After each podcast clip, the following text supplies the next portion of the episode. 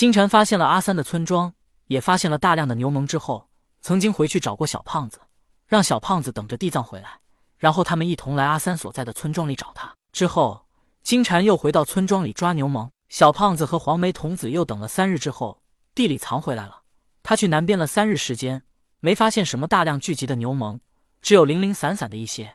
眼看他也抓不到多少牛虻，便回来找小胖子。而小胖子便告诉地里藏金蝉曾经回来过一次，让他们去北边找他，那里有许多牛虻。于是三人就这么结伴，一路向北而去。而在他们前进的过程中，还是会碰到一些死亡的人类，横七竖八的躺在路边。由于这些人类是非正常死亡，所以他们充满了怨气。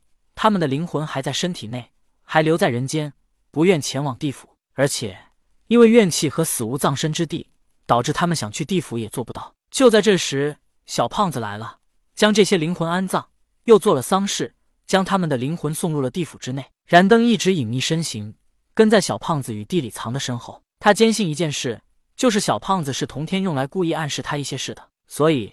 燃灯观察小胖子做事，他观察的很仔细，生怕漏过任何一个细节。这小胖子做丧事，使人类灵魂安定进入地府，也即是说，如果我要创教，所做的事也应该如此，能让灵魂安定进入地府。燃灯又继续跟着小胖子，观察着他的行动。这一路向北而行，小胖子又做了几场丧事。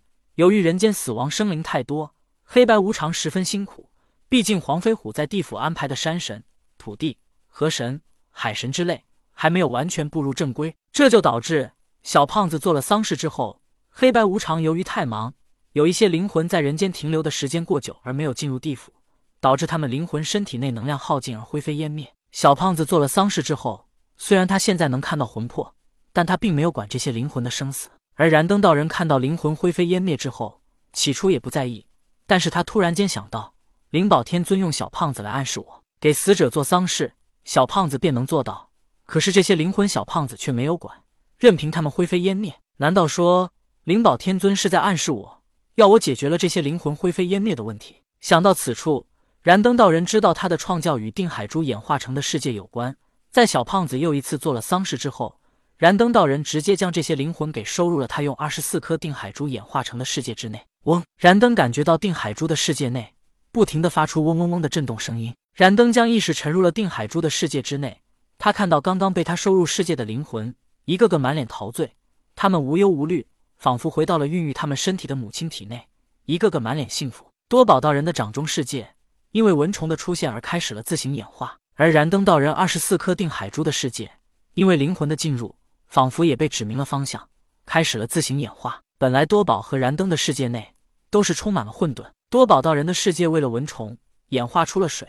太阳、鸟兽、鱼虫等等，燃灯道人的世界为了灵魂演化出了一座山，一座金光闪闪、充满了阴气的山。灵魂为阴属性，为了让灵魂能够生存，世界自行演化出了一座充满阴气的山，能让灵魂在这山中存活。所以，这些被燃灯收入定海珠世界内的灵魂，来到充满阴气的山上，仿佛回到了母亲体内一般，陶醉、满足、无忧无虑。对于这些灵魂来说，定海珠的世界。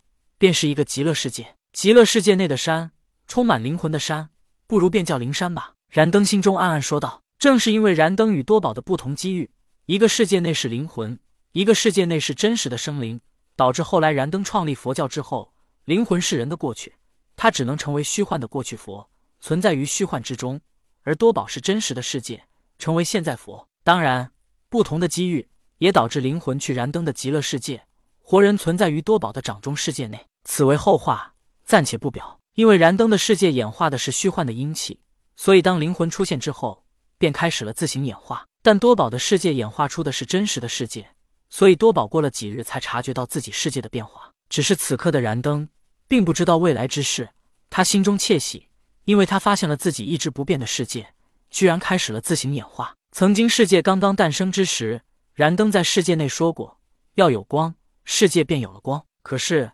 他在这之后就发现，人为控制世界演化，会折损自己的气运和修为。